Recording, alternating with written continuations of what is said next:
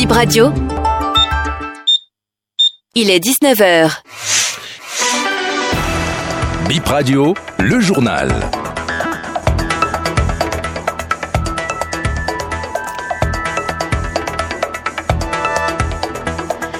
19 janvier, c'est la journée internationale du popcorn. Agréable dans la bouche, est-il aussi bon pour la santé?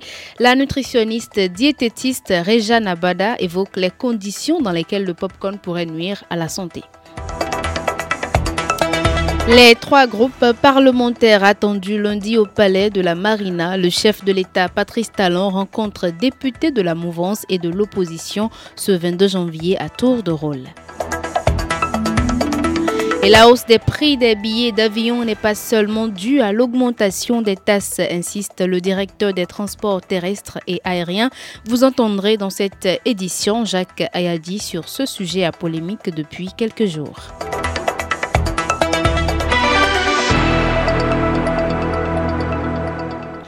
Bonsoir à toutes et à tous. Depuis ses explications sur les raisons de la hausse du prix des billets d'avion, le directeur des transports aériens au cœur de la polémique, Jacques Ayadji, a rapporté que certaines compagnies ont justifié l'augmentation par l'attractivité de la destination Bénin. Il s'explique.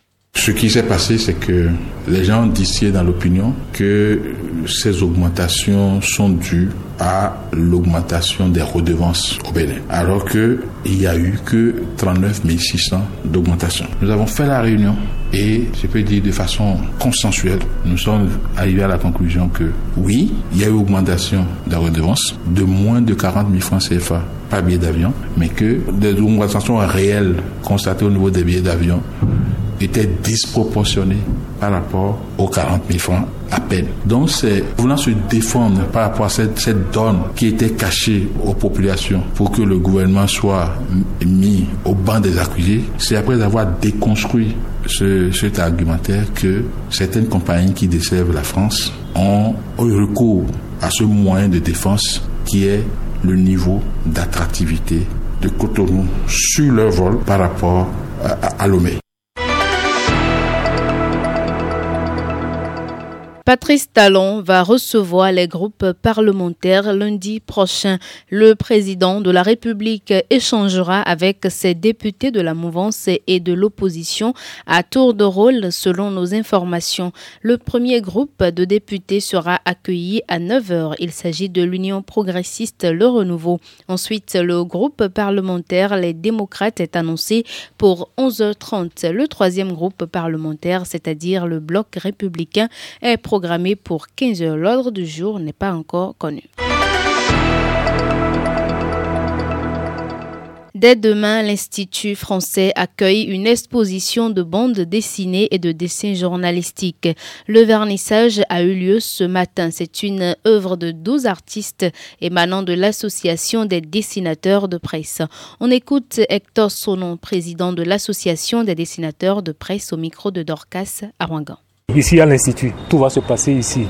Le 19, il y aura le vernissage de l'exposition. Il y a deux volets de l'exposition. Dans la salle de l'exposition, il y aura un espace qui sera consacré au dessin de presse, la caricature, tout et tout. Et puis l'autre espace, c'est la bande dessinée. Donc, donc les visiteurs auront l'occasion de voir la différence qu'il y a déjà entre la bande dessinée et la caricature.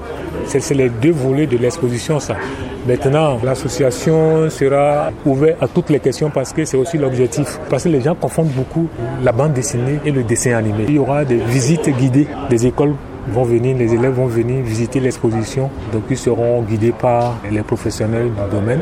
Et il y aura des ateliers de, de formation et ça, c'est destiné vraiment aux enfants, tout leur montrer comment, ce que c'est que le dessin de presse et la bande dessinée. Et il y a une table ronde autour du, dessin de presse, c'est-à-dire le, lien qu'il y a entre le dessin de presse et la bande dessinée. Il y aura une table ronde. En plus, il y aura l'éditrice l'éditrice de la collection que l'association a, a sorti, et neuf albums de bande dessinée. L'éditrice sera là pour vendre les albums et les auteurs seront là pour dédicacer les DD à ceux qui les auront achetés. C'est la journée internationale du popcorn. Quand on ajoute beaucoup d'additifs au maïs soufflé, il peut ne pas être bénéfique pour la santé. Le popcorn produit de façon industrielle pour les grandes surfaces contient beaucoup trop de sucre et de sel selon la nutritionniste Rejane Abada.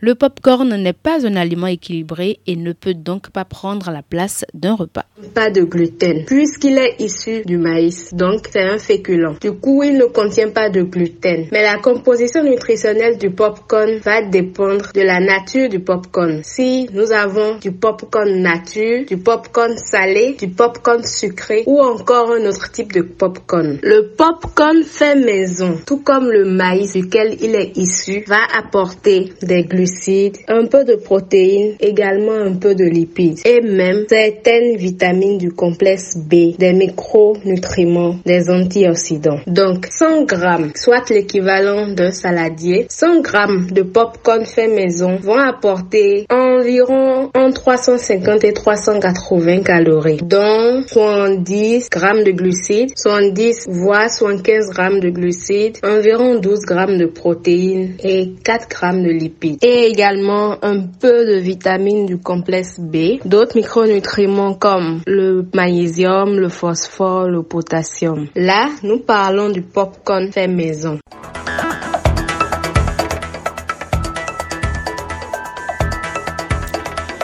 Bip Info 19h de ce jour Stop F1 Junior Dora et Chimène Fassinou Gongo. Merci de nous avoir suivis.